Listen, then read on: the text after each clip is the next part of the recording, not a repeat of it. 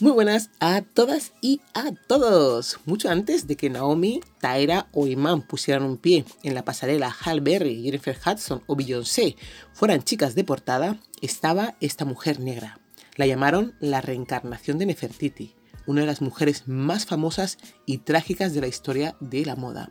Su asombrosa belleza se estrelló contra el sistema del apartheid de la moda a mediados de la década de 1960 para convertirse en la primera supermodelo negra del mundo y posiblemente la primera africana. Fue la primera en aparecer en la portada de Vogue, ella ayudó a marcar el comienzo de la aceptación y celebración de la belleza negra en el mundo de la moda. Ella era Don Jay Luna. Peggy Ann Freeman Nombre real de Don Jay Luna. Había nacido en la ciudad de Michigan, Detroit, el 31 de agosto de 1945.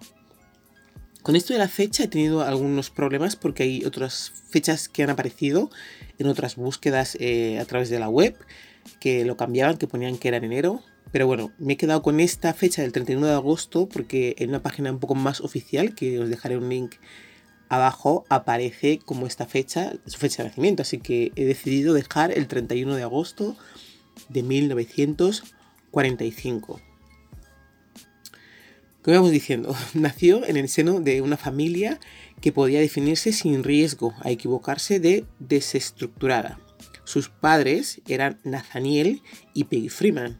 A pesar de la evidencia de su certificado de nacimiento, dijo que el apellido de su padre biológico era Luna y que su madre era de ascendencia nativa americana, mexicana, egipcia, incluso afirmó que una de sus abuelas era irlandesa y se había casado con un hombre negro. Los padres de Don Jay le pusieron el, el nombre de su madre, Peggy Freeman, añadiendo una Ann en el medio para evitar que las dos se confundieran en documentos eh, o formularios y correos que les pudieran enviar.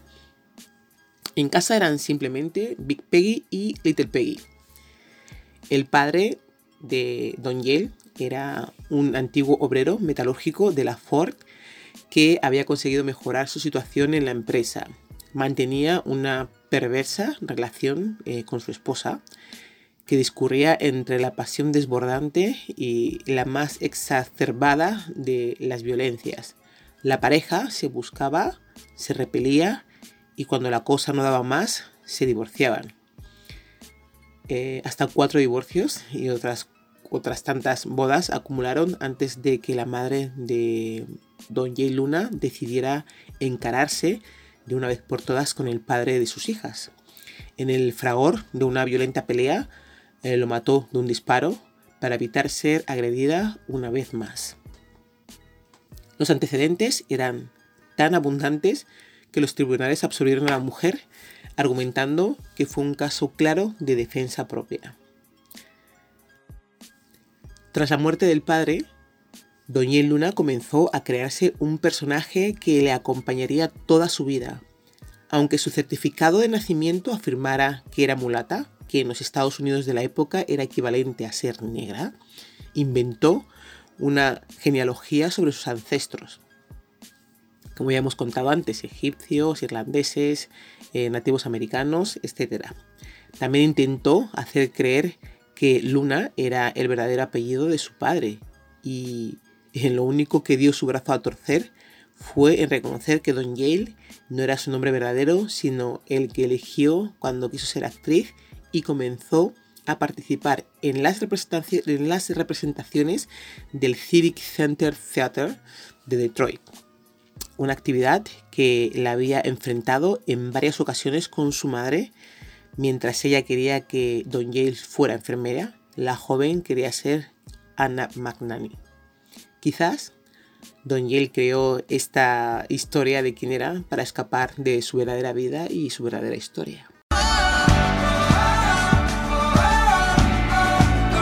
Don Jay Luna se hizo famosa en los años 60 como eh, la primera modelo afroamericana internacional en las portadas de importantes revistas de moda como Vogue, o Harper's Bazaar. La increíblemente hermosa supermodelo medía un metro con 84 centímetros cuando había sido descubierta por el fotógrafo David McCabe.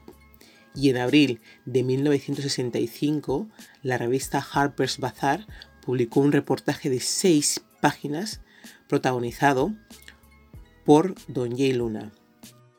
Y ella se mudó de su Detroit natal a la Gran Manzana, donde Richard Avedon la contrató en exclusiva. Poco tiempo después de ponerse el número a la venta, las oficinas de Hertz, que era lo que llevaban Harper's Bazaar, eh, comenzaron a recibir llamadas de quejas de los lectores. Unos pedían la suspensión de sus suscripciones, otros mostraban su descontento con la publicación y aseguraban que no volverían a comprar, a comprar la revista nunca más. No fueron pocos los anunciantes que amenazaron con retirar su publicidad de la revista y varios puntos de venta devolvieron todos los ejemplares. La razón para esa reacción era sencillamente que Don Jay Luna era negra, en una época en la que las leyes racistas de Jim Crow acababan de ser derogadas con la Ley de Derechos Civiles de 1964. Vamos a hacer una pequeña parada aquí y vamos a explicar bien quién fue Jim Crow. Bueno, bien, por encima, tampoco vamos a ahondar mucho porque no podemos estar aquí tres horas hablando de esta ley. Bueno, esta ley se aprobó 11 eh, años después de acabar la guerra civil en Estados Unidos, que fue en 1865. 11 años después de esa fecha, se aprobó eh, esta, esta ley. Desde que se terminó la guerra civil y se aprobó esta ley de Jim Crow, eh, hubo otra ley parecida durante esos 11 años. La ley de Jim Crow fueron unas leyes estatales y locales en los Estados Unidos, promulgadas por las legislaturas estatales blancas, las cuales eran dominadas por los demócratas después del periodo de reconstrucción entre 1876 y 1965. Esta ley propugnaba la segregación racial en todas las instalaciones públicas por el mandato de Iure, bajo el lema de separados pero iguales. Esta ley promulgaba, entre otras cosas, la segregación en las escuelas públicas, los lugares públicos, el transporte público la, y la segregación en baños y restaurantes. También existían fuentes de agua potable para blancos y otro para negros. Hasta el ejército estadounidense también fue segregado. Eh, cuando acabó la esclavitud, em, y los negros podían ir a cualquier parte a hacer lo que les diera gana. Hubo una ley que les limitaba el movimiento y luego se aprobó esta ley de Jim Crow, en el que, vale, no les limitaba tanto el movimiento, pero sí establecía que cada uno tenía que tener su sitio, separados pero iguales. Eh, han sido esclavos y el pueblo americano no estaba dispuesto todavía a asumir que eh, un negro esclavo que ellos han tenido, que han mandado, que han azotado, pudiera entrar en los mismos sitios que ellos, hacer las mismas cosas que ellos, cuando para ellos ese, negro no valía nada. Em, pues eso, pese a que la ley de derechos civiles se aprobó en 1964, hasta abril del año siguiente, en 1965, se seguía manteniendo esa ley en Estados Unidos, con el lema de separados pero iguales que en ningún momento era iguales, separados sí, pero iguales no, porque esa, esa separación y, esa aplicación de la ley mm, daba opción a, que en el autobús te sentaras en los peores sitios, a que si tenías que tener una vivienda te daban la peor, en la que había zonas que en la que vivían blancos y zonas donde vivían negros por las condiciones de las viviendas, que los estudios que tenías no eran, eh, que puedes acceder no eran los mismos que los hombres blancos, ¿vale? Entonces, ese es el, el lugar en el que nos tenemos que poner de la vida de esta mujer, de Peggy Ann Freeman, llamada Don Jane Luna, en el que a, ella le, sacaron en, una revista de blancos en 1965. Em, Entonces, eh, no sé, fue un poco para la gente blanca aceptar que ya podían estar en todas partes, no les gustó nada. Entonces, de ahí venían las devoluciones de los ejemplares en los diferentes puntos de ventas que, que hubo. Hasta ahí era aclarar ese punto, explicar la ley, que fue al poquito de aprobarse todo que la publicaron a ella y ahí venía el problema en Estados Unidos. Ahora vamos a seguir contando un poquito más la historia de Don Jay Luna. Es un parón, así que nada, a partir de ahora continuamos. Aunque la legislación eh, estaba de su lado, la sociedad no concebía que las modelos negras pudieran aparecer en otras revistas que no fueran Ebony o similares. Un ambiente demasiado opresivo que Luna decidió dejar atrás marchándose a Inglaterra ella fue la portada en 1965 de la revista Harper's en Estados Unidos. Repito esto porque es el año en el que la ley de Jim Crow se eliminaba. Este ambiente de presión, de racismo, hizo emigrar a Inglaterra. En Londres, cuando llegó ahí, Don Jane Luna consiguió hacer historia cuando en 1966, solo un año después de dejar la Gran Manzana, se convirtió en la primera mujer negra que protagonizó la portada de la edición inglesa de Vogue.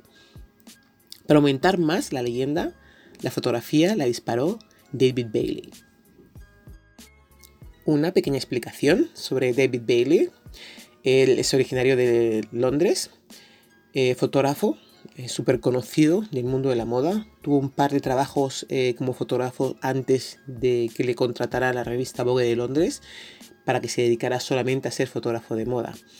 Además de la fotografía de moda, Bailey fotografía carátulas de álbumes para músicos como The Rolling Stone, Marianne Faithfull y el rockero Alice Cooper. Dentro de ese mundo de la fotografía, la moda, es súper, súper conocido. O sea que ahí fue el, boom para ella, ¿no? Que le fotografiara este hombre. Ya está esa pequeña incisión de quién es David Bailey para que conocierais un poco la historia. En Londres, además de liberarse del racismo, Doña Luna disfrutó de la efervescencia del Swinging London, que eh, se codeó con los mejores modistas, fue amiga de Terence Stamp, Julie Christine, Mick Jagger, Brian Jones, frecuentó a, Dalí y fue fotografiada por figuras como Helmut Newton, William Clarkson y William Klein, eh, que la invitó a participar en su película experimental sobre el mundo de la moda. Su afición por el cine no era nueva. Luna le encantaba, practicaba eh, obras de teatro, hacía obras de teatro en Detroit cuando era más joven. Em, antes de la película de Klein ya había participado en, en algunas producciones independientes de Andy Warhol y a partir de entonces compaginaría su carrera como modelo con incursiones en el cine comercial, llegando a, eh, a filmar a las órdenes de Otto Preminger y de Carmelo Bene, eh, de la cinta Salomé y de Federico Fellini, el clásico eh, satírico rodado con Cinecita y que fue lo más cerca que estuvo de ser Anna Magnani. A pesar de este éxito, las cosas pronto comenzaron a irse de las manos, especialmente en lo que al uso de estupefacientes se refiere. En una entrevista realizada en 1966, Luna afirmó que había abandonado Nueva York Em, porque allí todo el mundo estaba drogado y fumado. Unas declaraciones que contrastaban con su gusto por el LSD, del que era usuaria, habitual, y que según ella le había permitido citar, y cito palabras textuales suyas, eh, con el LSD he aprendido que me gusta vivir, me gusta hacer el amor, que me importa alguien de verdad, que me encantan las flores, que me gusta el cielo, que me gustan los colores brillantes y que me gustan los animales. Aunque el ácido también le enseñó otras cosas, y ella también lo decía y lo cito textualmente, eh, que el ácido también le, le, enseñó eh, que era demasiado testaruda, egoísta, irracional, malvada o que ha herido a otras personas. En lugar de continuar con las enseñanzas del LSD, Don J. Luna buscó nuevas eh, respuestas a sus preguntas en otros estupefacientes, concretamente la cocaína, heroína y el alcohol. El abuso de estas sustancias llegó hasta el punto que Klaus Kinski, con quien Luna mantuvo una relación sentimental, la, echó de la casa en la que vivían juntos porque ella y sus amigos hacían un uso descontrolado de esas drogas. Dice la gente que para que dijera eso Kinski, que se le conocía y se le sabía la adicción que tenía a estas drogas y que era asiduo de ellas, eh, el uso que tenía, entonces decían que tenía que ser un uso eh, verdaderamente descontrolado para que él pensara que se estaba pasando. Entonces el nivel que llegó a tener Doña Luna con respecto a las drogas de la cocaína, heroína y el alcohol. Voy a hacer otra pequeña incisión y la hago porque tenemos que tener en cuenta que ella es una persona no mentalmente atormentada, pero que sí que había sufrido mucho a lo largo de su vida con respecto a que era negra y, y la desprestigio que la, que la sociedad me hizo sentir siempre a Don Yen. Entonces, eh, que cayera en esto, como cayeron otros muchos famosos de la época, eh, porque era la droga que se llevaba, pues hasta cierto punto era normal. No estoy justificando que lo hiciera, pero sí decir que hasta cierto punto era normal. Pero bueno, vamos a seguir otra vez contando las cosas, ¿no?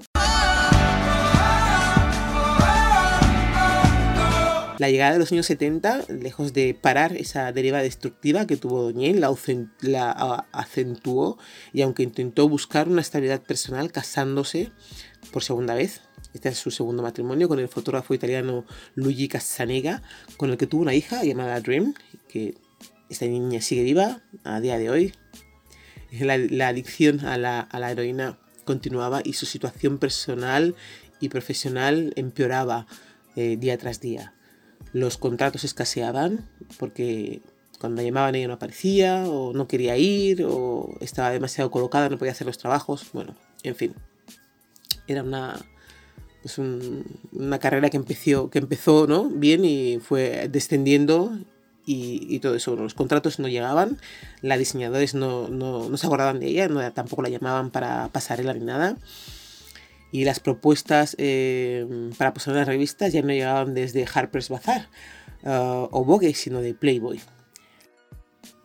La decadencia de Luna fue tal que el matrimonio acabó separándose y aunque no llegó a divorciarse de Casaniga, eh, cualquier posibilidad de reconciliación con él desapareció el 17 de mayo de 1979, cuando Don J. Luna falleció en Roma en una clínica en la que estaba ingresada por una sobredosis de heroína. Hay gente que dice que no fue por la sobredosis de heroína, otra gente que dice que sí. Bueno, ahí está un poco abierto, ¿no? Esto es como cuando murió como cuando murió Marilyn Monroe. La familia dice una cosa, eh, la prensa dice otra, así que bueno, ahí queda un poquito eso abierto. Seguramente murió una sobredosis, seguramente sí. Quizás eh, se le complicó algo de las drogas y falleció a causa de, de algo que le pasara. No se sabe muy bien. Dicen que, se de dicen que de sobredosis de droga, eso dice. Con su muerte desapareció un icono del siglo XX, pero quedaron puestos los cimientos sobre los que otras modelos negras como Beverly Johnson, Helen Williams, Iman o Naomi Campbell, entre otras muchas, erigieron sus carreras y se abrieron camino en un mundo que hasta la llegada de Luna estaba dominado por los blancos. Algo que la modelo hizo casi de forma accidental y sin especial interés, eh, como recogió la periodista Judy Stone en una entrevista em, que le hicieron en The New York Times. Eh, ella dijo, eh, Luna, si mi participación en películas genera más empleos para mexicanos, asiáticos, nativos americanos, africanos, pues genial. Podría ser bueno, podría ser malo, no podría importarme menos. No se sabe eh, a día de hoy, donde fue enterrada o incinerada eh, Doña Luna, no hay ningún dato que haya facilitado a la familia con respecto a este tema y no creo que lo faciliten nunca. Voy a hacer mi particular resumen sobre Don Ye. Se crió en una época en, en el que discriminaban a los negros solo por ser negros. Mamó desde pequeña el no vales para nada en un país que, pese a los derechos humanos aprobados, eh, en la que decía que todos era, éramos iguales, ella siempre se la ha tratado distinto por el color de su piel. Nació durante la guerra civil de Estados Unidos, aunque en Detroit estaba prohibido la, la esclavitud, convivió y se crió con la ley de Jim Crow hasta casi los 20 años más o menos. Eh, me imagino eh, que cuando pudo hacerse ese cambio y pudo decidir quién era, simplemente eh, tiraría hacia el lado más claro de su familia, exagerando un par de cosillas, obviamente. Pero, pero bueno, me imagino que lo hizo en un intento para evitar sentir el rechazo y ese dolor tan intenso que tenía en el alma. El teatro fue su escape y su sueño de siempre, eh, no la moda. Para ella la moda eh, apareció como una forma de codearse con gente que le podía hacer o, dar eh, ese paso, ¿no? esa oportunidad para poder hacer películas. Se casó dos veces, he mencionado a Helen Williams, que por cierto es la madre de Vanessa Williams, la primera modelo negra en ser Miss, Miss Universo. Eh, Helen Williams fue la primera modelo negra en salir en revistas de gente negra. La primera nivel de contabilidad, de, dedicarse a ello. No es que no hubiese portadas de, con mujeres negras eh, anteriormente a ellas. Eh, sí, lo tenían, pero no sé, era un poco más como que la gente negra, ¿no? Sale en revistas de gente negra y la gente blanca sale en revistas de gente blanca. El mérito de Luna es que fue la primera negra en salir en revistas de blancos. Eh, no era esa normalidad en el de separados pero iguales, ¿no? Que cada uno salía en sus revistas respectivas para su público respectivo. Eh, hasta que llegó ella y dijo, mira, ¿sabéis qué? Voy a salir donde me dé la gana. Y salió en las revistas de blancos. Eh, os voy a poner un link en la descripción del, programa, este, del capítulo, en la descripción que hago. Es un blog en inglés, pero se puede traducir a español y se lee bastante bien, no hay muchos errores. Por si os interesa saber algo más de, de Don Jane Luna y queréis leerlo, lo podéis hacer. La verdad que la información que viene ahí es súper, eh, súper, súper eh, importante.